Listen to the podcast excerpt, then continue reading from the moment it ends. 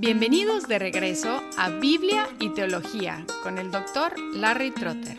Esperemos disfruten el siguiente episodio.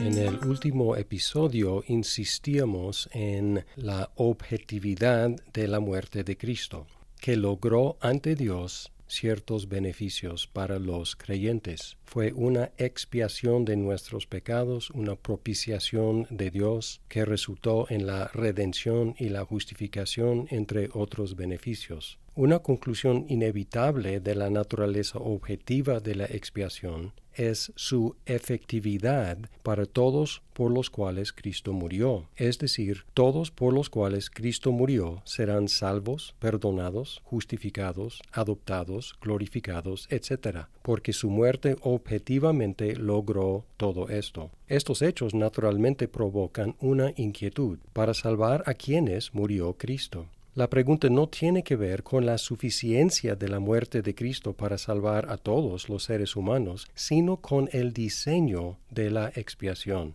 el alcance de la expiación. Las únicas conclusiones lógicas son que murió por cada ser humano y cada ser humano será salvo, que es el universalismo, o que murió para salvar a los elegidos, quienes serán salvos, postura que se llama calvinismo. Como la Biblia y la observación indican que no todos serán salvos, tenemos que rechazar el universalismo. Esto nos deja con una expiación particular o personal o a veces se llama limitada. Si no todos son salvos, la particularidad tiene que entrar en algún lado. Algo tiene que distinguir los salvos de los no salvos. En la teología reformada, esta particularidad es consistente en todo el plan de salvación. Dios eligió a los suyos, Cristo murió por ellos y el Espíritu Santo aplica la redención a estos mismos. Podemos considerar, por ejemplo, en la Confesión de Fe de Westminster, capítulo 8, párrafos 5 y 8. El Señor Jesucristo, por su perfecta obediencia, y por el sacrificio de sí mismo que ofreció una sola vez por el Espíritu Eterno de Dios, ha satisfecho plenamente a la justicia de su Padre, y compró para aquellos que éste le había dado no sólo la reconciliación, sino también una herencia eterna en el reino de los cielos. Y luego, a todos aquellos para quienes Cristo compró redención, les aplica y comunica cierta y eficazmente la misma, intercediendo por ellos, revelando en la palabra y por medio de ella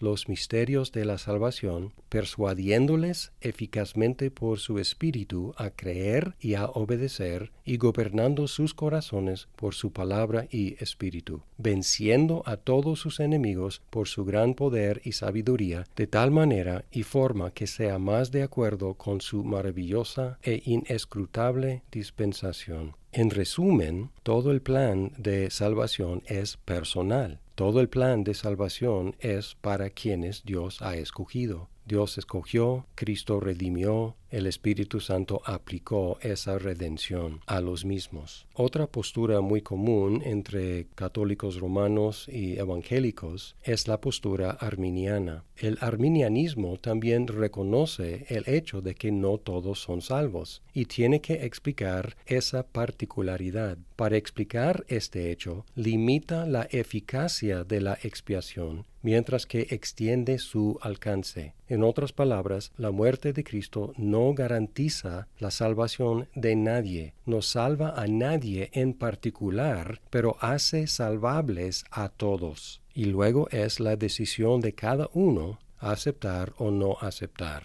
Así que en el arminianismo la particularidad no se encuentra en Dios, sino en el pecador. Ya hemos anticipado un problema con este esquema en la antropología cuando hablamos de la discapacidad del ser humano en el pecado de escoger a Dios. Hasta ahora hemos hablado lógicamente, teológicamente, pero debemos poder defender esta doctrina de una expiación particular desde la Biblia. Y hay textos que claramente dicen que Cristo murió por los suyos. En Juan 10:11 Cristo dijo, Yo soy el buen pastor, el buen pastor su vida da por las ovejas. En el 15 también, Yo soy el buen pastor y conozco mis ovejas y ellas me conocen. También en Hechos 20, 28, Pablo dijo, tengan cuidado de sí mismos y de toda la congregación en medio de la cual el Espíritu Santo les ha hecho obispos para pastorear la iglesia de Dios, la cual él compró con su propia sangre.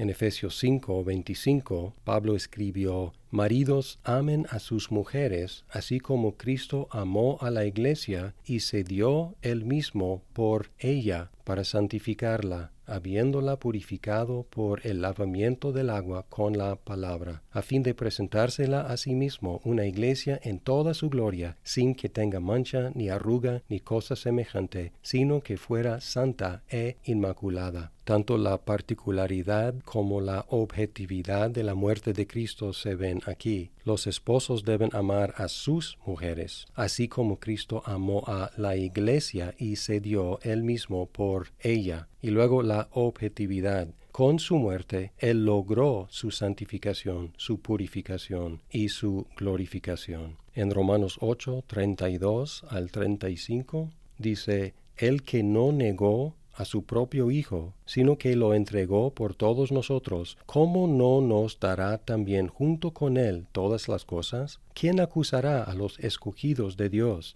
Dios es el que justifica. ¿Quién es el que condena? Cristo Jesús es el que murió, sí, más aún el que resucitó, el que además está a la diestra de Dios, el que también intercede por nosotros. ¿Quién nos separará del amor de Cristo? ¿Tribulación o angustia o persecución o hambre o desnudez o peligro o espada, y luego concluye en el 38, porque estoy convencido de que ni la muerte, ni la vida, ni ángeles, ni principados, ni lo presente, ni lo porvenir, ni los poderes, ni lo alto, ni lo profundo, ni ninguna otra cosa creada nos podrá separar del amor de Dios, que es en Cristo Jesús, Señor nuestro. ¿Y por qué nada nos podrá separar? Porque Él entregó a su propio Hijo, quien murió por nosotros. Y aquí vemos la objetividad de su muerte. Él logró, Él garantizó, Él compró la lista de beneficios que tenemos en el 29 y el 30 porque a los que de antemano conoció, también los predestinó a ser hechos conforme a la imagen de su Hijo, para que Él sea el primogénito entre muchos hermanos. A los que predestinó, a esos también llamó, a los que llamó, a esos también justificó, a los que justificó, a esos también glorificó. Así que hay varios textos que indican que la muerte de Cristo fue personal, es decir, por los suyos, fue efectiva, logró la salvación para ellos y objetivo, no solamente influencia en sus vidas, sino también compra los beneficios para ellos. Ahora, hay textos que dicen también que Cristo murió por el mundo o por todos, y no queremos ignorar estos textos ni suavizarlos, queremos aprender de ellos e incluirlos en nuestra teología, no seleccionar lo que más nos conviene para defender una postura. Por ejemplo, Juan el Bautista identificó a Jesús como el Cordero de Dios que quita el pecado del mundo en Juan 1, 29. En 1 de Juan 2.2 dice, El mismo es la propiciación por nuestros pecados, y no solo por los nuestros, sino también por los del mundo entero. En estos dos casos tenemos que analizar cómo está usando la palabra cosmos, mundo, el apóstol Juan porque tenemos una expresión en español todo el mundo que significa todas las personas, pero no es equivalente al concepto en Juan, holos ho cosmos, todo el cosmos. Y normalmente en Juan el cosmos, el mundo, es la humanidad en rebelión contra Dios. Así que el énfasis está en el hecho de que Cristo ha muerto por sus enemigos, por los que estaban en oposición a Él. El punto no es que incluya cada ser humano, sino la humanidad en rebelión contra Él.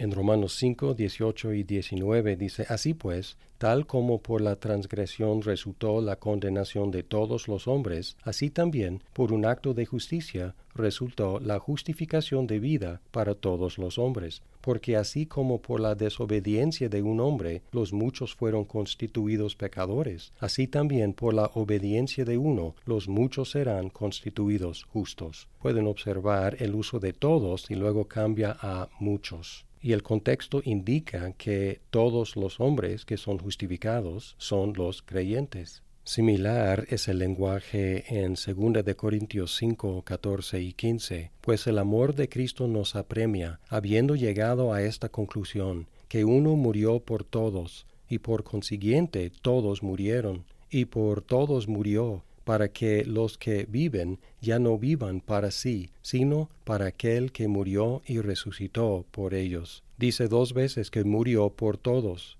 pero luego aclara quiénes son los todos. Los todos son los que ya no viven para sí, sino para aquel que murió y resucitó por ellos, es decir, los cristianos, la iglesia, los elegidos. En otras palabras, tenemos que observar las restricciones que los contextos indican a esta palabra todo. Similar es el texto en 2 de Pedro 3:9. El Señor no se tarda en cumplir su promesa, según algunos entienden la tardanza, sino que es paciente para con ustedes, no queriendo que nadie perezca, sino que todos vengan al arrepentimiento. Este texto a veces se utiliza para defender una expiación universal, pero el contexto limita los todos a ustedes, es decir, los lectores de esta carta, los cristianos.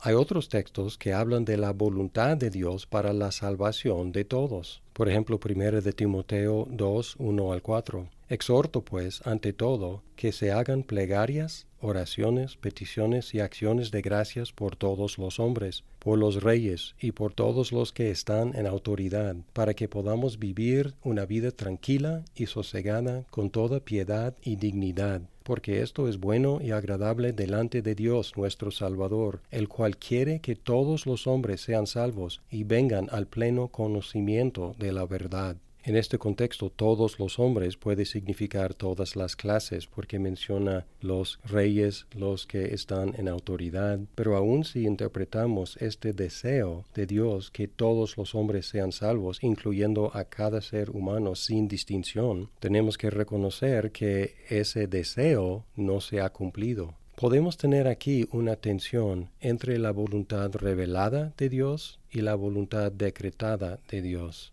Podemos pensar, por ejemplo, en la ley de Dios y en la existencia del pecado. La ley de Dios dice no matarás, pero el asesinato sigue en nuestro mundo. Su voluntad revelada es que no haya asesinato, pero todavía Él no ha abolido el asesinato de nuestro mundo. Así que hay una tensión entre lo que Él quiere y lo que se realiza en el mundo actualmente. De la misma forma podríamos leer algunos de estos textos que Él expresa su deseo de que todos lleguen a la salvación, pero podemos observar tanto en su palabra como en el mundo que trágicamente no todos reciben la salvación. Estos textos más universales deben instarnos a predicar la palabra de Dios, porque el hecho es que no sabemos quiénes son los elegidos antes de que crean. Por lo tanto, tenemos que anunciar las buenas nuevas a todos, sabiendo que los que Dios ha escogido seguramente llegarán a la fe y en esta confianza podemos llevar a cabo la gran tarea de evangelizar el mundo.